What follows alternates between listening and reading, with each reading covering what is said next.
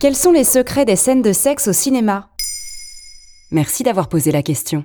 Même si certaines d'entre elles sont devenues cultes, les scènes de sexe sont finalement assez rares au cinéma, et en général bien identifiées dans l'esprit du public. Souvent suggérées ou sous-entendues, elles sont parfois au contraire volontairement explicites. Elles évoluent également au fil des changements de mœurs et de sociétés, voire de pays de diffusion. Et comment ces scènes sont apparues dans le cinéma? Si on reprend l'histoire du grand écran, il a fallu de nombreuses années avant que le sexe n'apparaisse dans les films. Totalement absent du cinéma muet, qui le considère comme l'expression du mal, il reste peu présent dans le cinéma des années 50, où les réalisateurs n'ont pas encore pris le parti de transgresser les règles. Dès qu'on parle d'amour, les histoires tournent principalement autour du romantisme ou du pastiche, comme le montre un classique tel que Certains l'aiment chaud, sorti en 1959, qui aborde le thème de l'homosexualité, une première à l'époque, ou de la sensualité féminine, sans trop en montrer. Certains autres réalisateurs ont ensuite commencé à transgresser les règles établies et ont frôlé parfois avec la limite entre film d'auteur et pornographie. Le long métrage Salo ou les 120 journées de Sodome de Pasolini, tourné en 1975, en est un bel exemple. D'ailleurs, la révolution sexuelle des années 70 a engendré une série de films au sein desquels sexe et politique fusionnent. Comment sont perçues les scènes de sexe aujourd'hui? Depuis les années 90 et jusqu'à aujourd'hui, il n'est pas rare de voir des scènes de sexe dans des films qui, contrairement aux œuvres des années 70, ne souhaitent pas provoquer le spectateur. Le sexe devient un sujet beaucoup plus ouvert, comme en témoigne la démocratisation de la pornographie depuis 30 ans.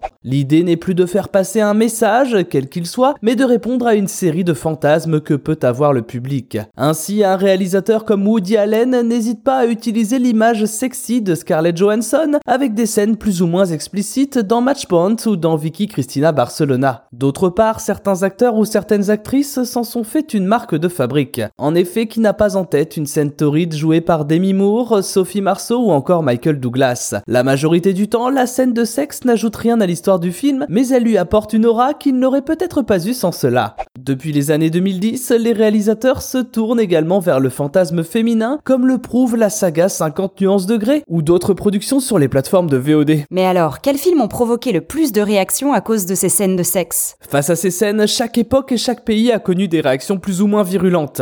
La plupart du temps, elles concernent une petite partie des spectateurs, mais certains films ont largement créé la polémique. Si on revient dans les années 70, le film Un dernier tango à Paris de Bertolucci a été l'un des premiers à choquer l'opinion. Le réalisateur souhaitait exprimer un de ses propres fantasmes, celui de coucher avec une inconnue. La manière très crue de décrire son histoire est difficilement passée, au point de voir le film censuré dans un pays comme l'Italie. Aujourd'hui, dans le cinéma occidental, le fait de faire l'amour à l'écran redevient transgressif, ce qui n'était plus le cas dans les années 90-2000. Ainsi, La vie d'Adèle, sortie en 2013, a mis sur le devant de la scène toutes les critiques faites par une partie du public qui déplore des scènes de sexe trop longues, trop réalistes, dans lesquelles on se demande si les actrices simulent ou passent vraiment à l'acte.